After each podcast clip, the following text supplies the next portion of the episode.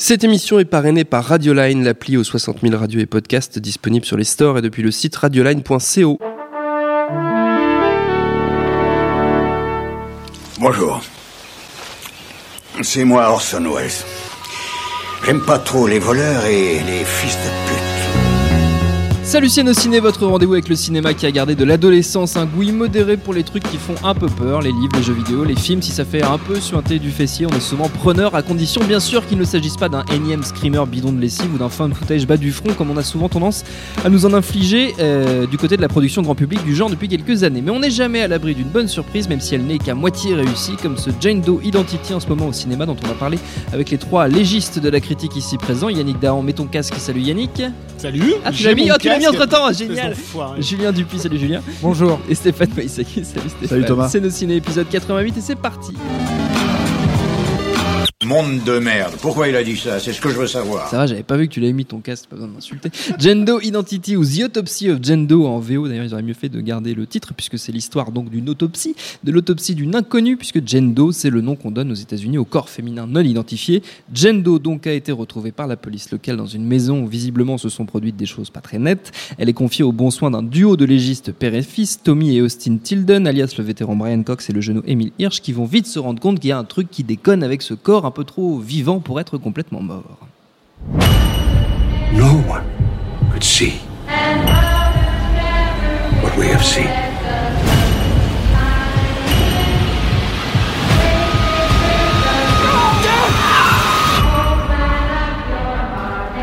Et derrière la caméra, c'est André Ovredal, j'ai réussi à prononcer son nom, je suis assez content.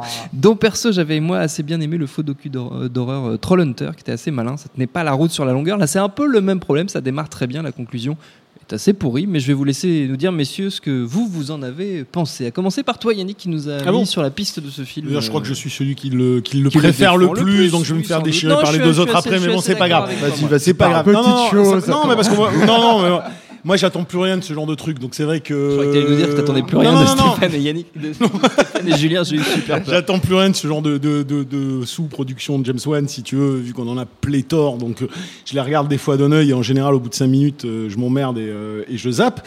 Euh, bah là, j'ai été scotché pendant au moins, euh, au moins une petite heure. Donc, je trouve que le film est pas inintéressant. C'est un tout petit film, hein. attention, vraiment, Oui. c'est un tout petit budget qui, qui est en quasiment, enfin, qui est intégralement en huis clos, euh, sauf la première scène du film. Que d'ailleurs, comme tu disais, le André Ovredal, si je ne m'abuse, euh, a dû faire bon gré mal gré mais ta vie vu que ça fait 7 ans qu'il a fait Trollhunter et que on pensait en tout cas euh, vu le succès d'estime et dans les festivals du film à travers le, le monde qu'il allait peut-être arriver à Hollywood plus rapidement ou en tout cas faire des choses Je crois qu'il a travaillé pour la télévision. peut-être un peu plus côté. bon, toujours est-il qu'assez rapidement moi j'avais j'avais vu qu'il avait euh, c'était de lui-même qu'il avait demandé à, à ses producteurs de lui trouver un script euh, dans l'esprit de Conjuring pour pouvoir essayer de faire un second long métrage assez rapidement donc il fait il fait ce truc là et bon alors comment dire Je trouve le film intéressant euh, à partir du moment où on accepte le fait que son postulat, son concept, qui est cool, hein, qui est de dire je vais faire peur avec un cadavre que je vois intégralement euh, dès le début du film et qui ne bougera pas. Donc c'est couillu. C'est casse-gueule évidemment, mais c'est couillu. Mais on peut l'apprécier à partir du moment où, on admet que c'est clairement, je prends le concept de Aftermath de Nacho Cerda et euh, je le tire en longueur pour en faire un film d'une heure trente. Bon, la problématique, si tu veux, c'est que Nacho Cerda est un mec assez brillant et que son aftermath, au-delà de la, du côté euh, provoque du sujet, euh, la nécrophilie et tout ça, euh, et, et- et des émois qu'il peut procurer, était un film extrêmement intelligent en termes de mise en scène et qui arrivait à, à donner une dimension philosophique à son postulat de base, euh, qui je le rappelle vite fait pour les gens qui savent pas, aftermath c'est tout con, hein, c'est un médecin légiste qu'on- qui est en train de découper, euh, de faire une autopsie et on se rend compte petit à petit bah, qu'il va, qu'il va carrément faire l'amour au cadavre, enfin c'est un mot gentil, et euh, qui va souiller ce cadavre-là C'est ça. sexuellement. Et euh, mais euh, avec cette capacité qu'avait Cerda de, euh, par des cadres hyper intelligents sur le cadavre, d'humaniser progressivement le cadavre à mesure évidemment qu'il déshumanisait le légiste. Donc c'était la grande force de ce court métrage-là. Il en reprend le postulat évidemment avec une intrigue un peu plus fantastique qu'on voit venir. Hein, c'est pas c'est pas ça le problème. Donc c'est pas tellement sur son concept que je vais dire que le film est intéressant, c'est que j'ai trouvé que en une heure, avec un aussi petit budget, avec deux personnages et un cadavre dans une pièce. Euh, il arrivait en termes de mise en scène, en termes de scénographie, que je trouvais extrêmement lisible, euh, de prendre partie de son décor, d'arriver à créer un vrai mystère, de nous intriguer. Moi, c'est le minimum syndical que je demande à un film, c'est de me captiver. Il m'a, captivé. J'ai trouvé ça fascinant. Qu'est-ce qui se passe, etc. Évidemment, plus le film avançait, plus je me disais. Mec, j'ai pas envie d'avoir la réponse parce que je sais qu'elle va être Et foirée. ouais, C'est que de toute façon, de toute façon, on s'en tape. Après, le plus gros problème du dernier tiers, je les laisserai bondir là-dessus, et je pense que Julien euh, va très bien expliquer pourquoi, c'est qu'il tient pas son concept jusqu'au bout. Donc à Voilà. partir du moment où il le, où il le tient plus, ça devient un slasher à la con et c'est plus intéressant. Mais en termes de rythmique, de gestion, moi je trouve de l'espace, euh, de la durée des plans, des cadres. Il y avait, je suis désolé, vous allez me sauter dessus, mais je trouvais qu'il y avait euh, à certains moments un enchaînement de plans qui était presque Hitchcockien, c'est-à-dire que j'ai trouvé qu'il y avait vraiment quelque chose qui tenait de l'ordre du suspense. Toute proportion gardée, on est d'accord.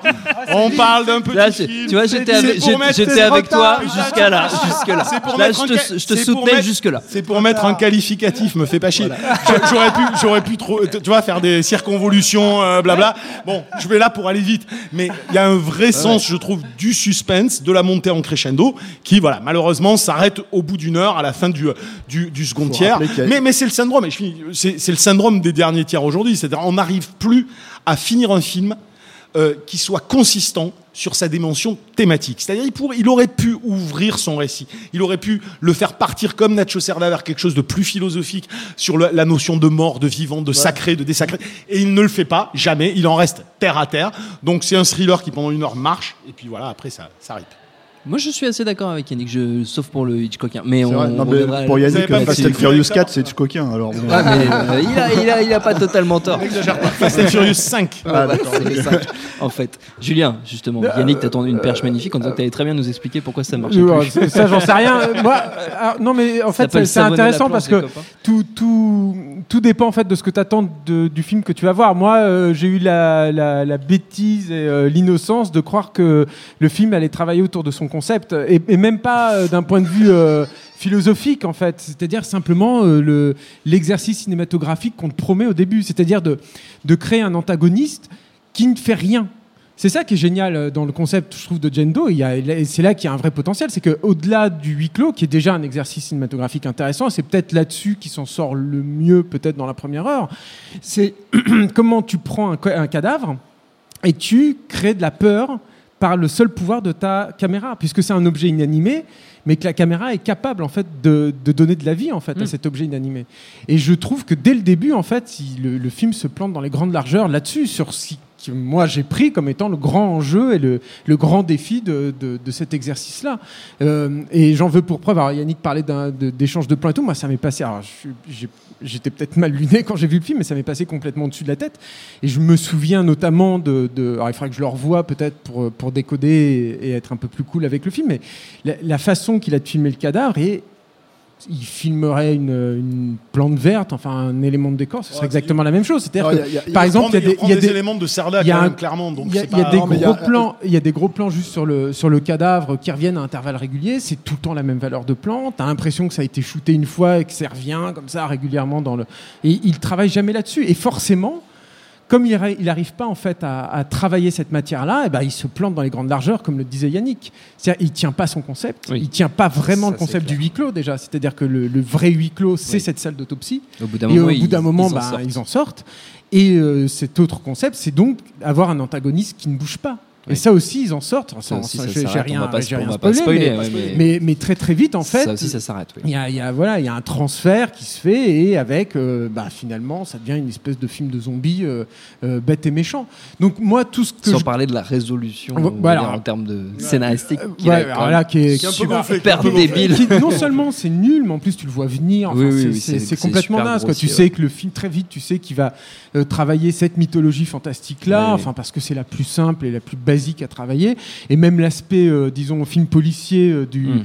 Du, du récit est super pauvre en fait très très rapidement quoi ils n'arrivent pas à te créer euh, beaucoup de surprises finalement autour de ce cadavre quoi et Non, autour de ce qu'ils vont découvrir à mesure qu'ils euh, qu'ils qu'ils auscultent Qu'ils le le, découpent. le cadavre. Moi, le seul truc que je sauve du film, c'est ce duo de comédiens que je suis très content de voir, surtout dans le, le cinéma fantastique qui est pas très bien servi en général au niveau du, du casting. Moi, j'adore Emile Hirsch. Je trouve que c'est un, un comédien qu'on voit pas euh, suffisamment souvent. En fait, Je- c'est peut-être, ça vient peut-être de ses choix, je sais pas.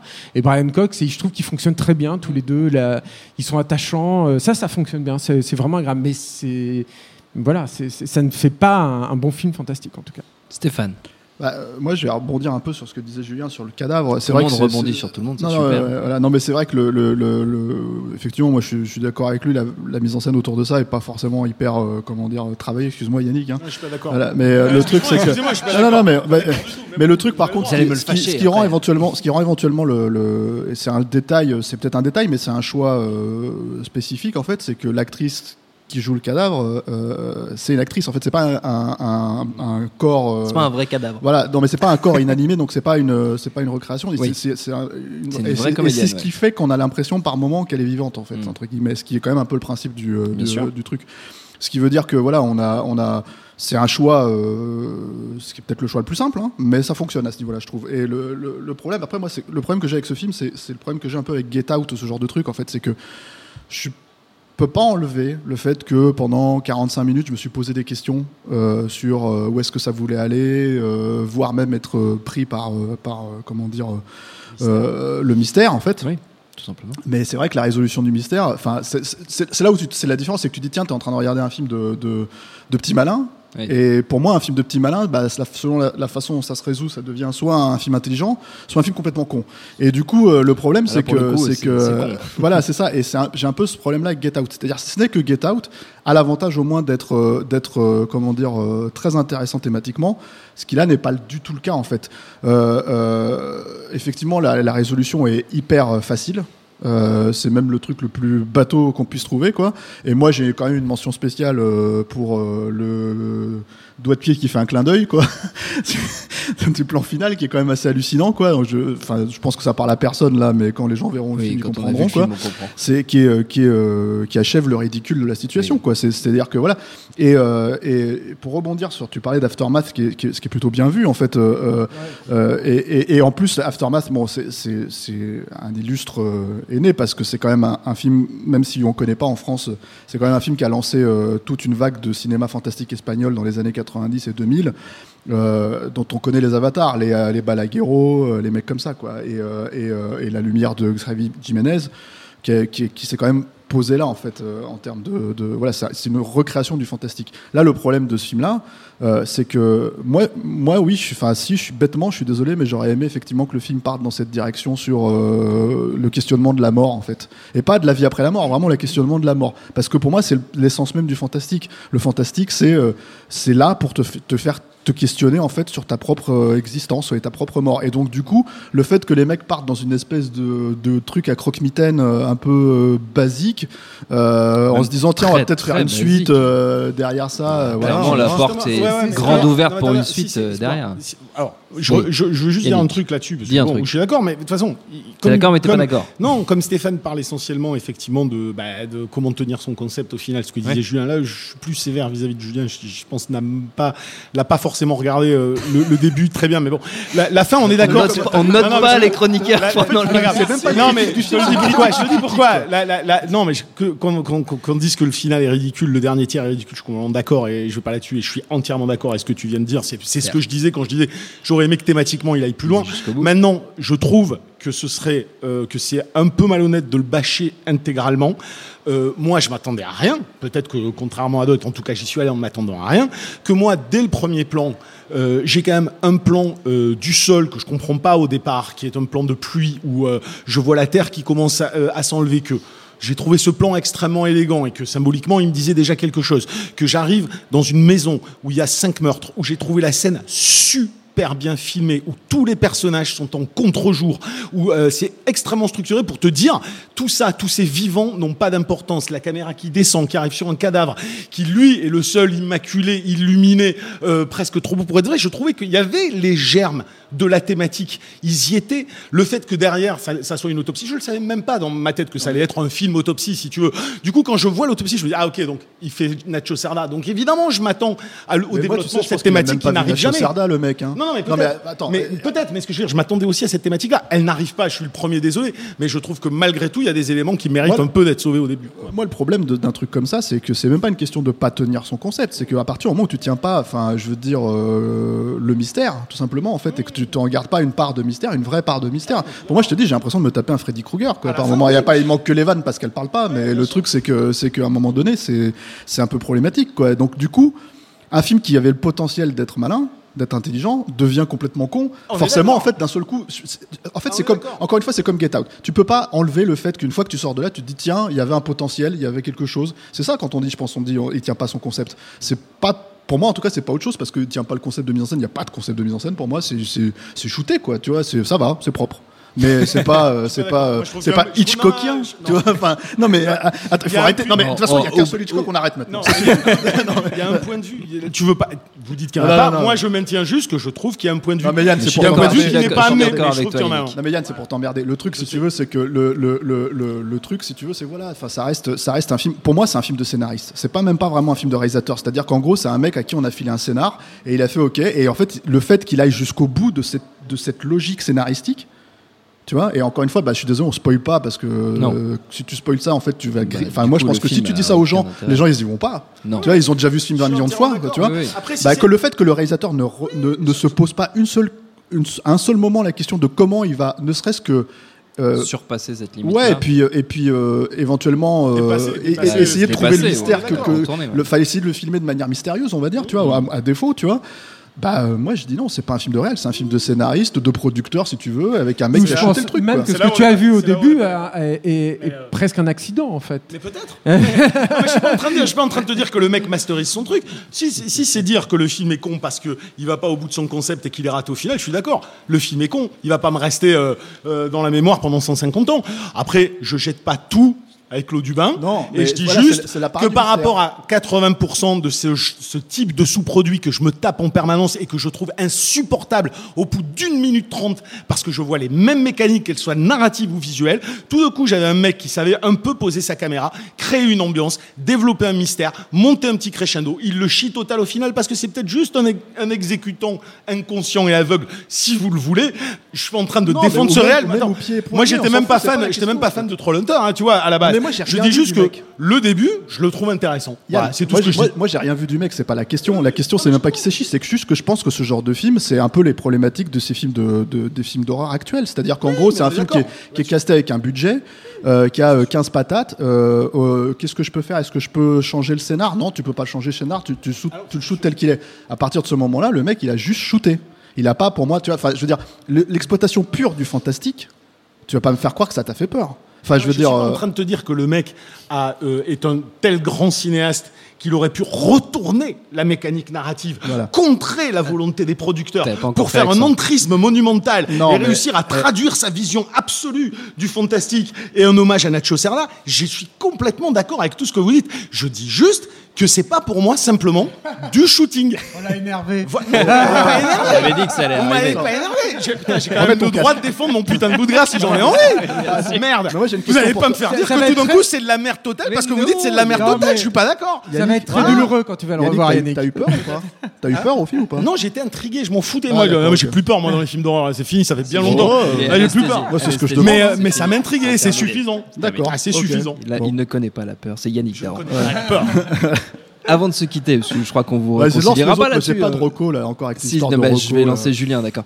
Euh, on fait comme d'habitude, on va prendre une poignée de minutes. Tu l'as dit, Stéphane, pour faire une petite liste de recommandations. Ça peut être du film d'horreur, mais c'est pas obligé. Donc Julien, ça tombe sur toi, t'as compris parce que les Euh, autres ils ont pas j'en ai pas, j'aurais bien aimé penser à Nacho Cerda en fait. Bah voilà. J'avais pas pensé à Aftermath. ça. Eh, vous êtes de chiant.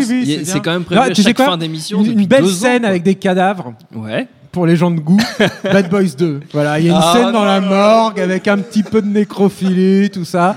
Voilà, si vous aimez le cinéma, Ah si vous aimez la vie. Bad Boys 2. Ou alors nécromantique. Qui, lui, Vous rappelez de nécromantique. Voilà. Euh, lui, lui tient son concept jusqu'au bout. Nécromantique. Nécromantique Ouais, mais non, 1 mais et ça, 2, c'est- tu dis, ah bah, tu parles de mecs euh, qui fuck des cadavres. Moi, je te dis, nécromantique 1 et 2. Nécromantique Non, 1 et 2. par contre, non, non, euh, que, que les gens qui ne connaissent pas Nacho Cerda Voilà. euh, se procurent clairement le DVD qui, alors c'est un DVD qui s'appelle, je crois, la trilogie de la mort. Je crois qu'ils l'ont appelé comme ça, je suis pas sûr. Euh, qui était, qui regroupait tous ces courts métrages. Donc il y avait, euh, il y avait Aftermath, il y avait Genesis, il y en avait euh, plusieurs autres aussi à l'intérieur. C'est un type qui, par la suite, alors c'est, c'est un gros intello Nacho Cerda. Hein. Euh, moi, je l'ai rencontré, c'est un mec qui se prend la tête, mais alors de manière cosmique et c'est pour ça qu'il fait probablement peu de films. Euh, en tout cas, après, il avait fait un petit film qui était très intéressant, très psychanalytique aussi, mais très intéressant, qui s'appelait Abandonné, euh, qu'il a sorti il y a quelques années, euh, Il y a 5-6 10 ans. ans, il y a 10 ans, ouais. À 10 ans déjà. Bon, il a plus rien fait depuis, je sais pas où il est, je sais pas où il habite, mais en tout cas, il a fait ces Si films-là, ils, ils étaient plutôt chouettes. Donc, découvrez euh, Nacho Cerda si vous en avez l'occasion. Stéphane. Ah, il me faut une reco là. Ah, ouais, je croyais, ouais, je pensais ouais. que j'étais sorti Tu du peux pas truc. quoi. prendre Bad Boys Moi, 2. je vais faire. Ah, je- ouais, faut en plus. non, bah si vous voulez une très belle scène de cadavre vraiment filmée, tu vois, les rivières pourpres. Voilà. Ah, c'est vrai. qu'est-ce que je sais pas, moi, qu'est-ce que tu veux que je te dise, quoi, tu vois Non, je non, non, j'ai pas de. tu vois. non, mais j'ai- j'aime bien, j'aime bien rappeler que parce que pour le coup, c'est un cadavre, euh, c'est un cadavre qui avait été complètement refait par, tu vas m'aider, Julien. Jean-Christophe Spadaccini, Spadaccini, Denis Gaston. quoi, qui était un cadavre assez magnifique, hein, tu vois. Donc euh, voilà, c'est c'est pas aussi beau que la jeune actrice qui joue le rôle, mais voilà. C'est vrai, je pensais pas C'est qu'on quoi Enfin, ça allait- part en couille, mais j'ai pas prévu de reco. Ouais, je vois ça, je vois ça, je suis Je atterré. m'excuse auprès de. de- de- de- de- voilà. euh, Tu pouvais les t'excuser rivières, et si vous voulez, vous pouvez Ce- cet enchaîner avec les rivières pour deux, qui est le cadavre des rivières pour. euh, qui, euh, est carrément assez. euh, comment dire. part très mal, voilà. tu ça t'arrête tout de Quel bad boys de France hein. Suite, seulement, Arrête hein. tout de suite, Thomas, arrête tout de suite. Notre temps est écoulé. Merci à tous les trois. Merci à Jules à la technique. Merci à l'antenne Paris, au public pour l'accueil. Désolé. Rendez-vous sur nosciné.com pour retrouver toutes nos émissions, le programme des prochaines, les dates d'enregistrement en public si vous venez nous voir. Et puis voilà, à très vite. Salut, c'est Mehdi Maizy. Retrouvez nos fun tous les vendredis, le podcast qui donne de l'amour à Kanye West, Michel Berger et Kalash Criminel. Uniquement dans nos fun.